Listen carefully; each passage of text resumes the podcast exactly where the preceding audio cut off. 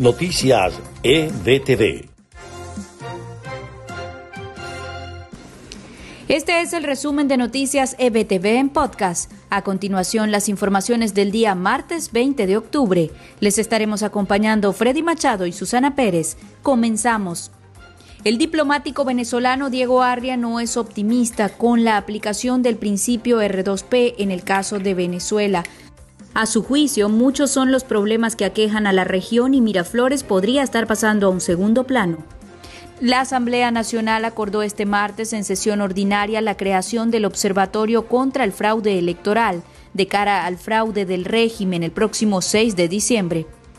El empresario barranquillero Alex Saab, señalado de lavar millones de dólares para el régimen de Nicolás Maduro, sigue privado de su libertad. Mientras tanto, la máxima corte del país africano devolvió el expediente a un tribunal de apelaciones. La petrolera estatal venezolana PDVSA detuvo este martes la producción de gasolina en una unidad de su refinería Cardón de unos 310 mil barriles por día. Y en notas de Estados Unidos, la Organización de Estados Americanos inició su Asamblea General en su edición número 50 y de forma virtual con la participación de 34 países, en la que la situación de Nicaragua y Venezuela son tema central. Los senadores estadounidenses Marco Rubio y Bob Menéndez, el miembro de más alto rango del Comité de Relaciones Exteriores del Senado, presentaron una resolución condenando los esfuerzos en curso de parte del régimen de Maduro de convocar a unas elecciones legislativas para diciembre. Uno de los grupos religiosos de mayor crecimiento en Estados Unidos son los evangélicos hispanos, cuya participación en estados pendulares como Florida será decisiva en las elecciones.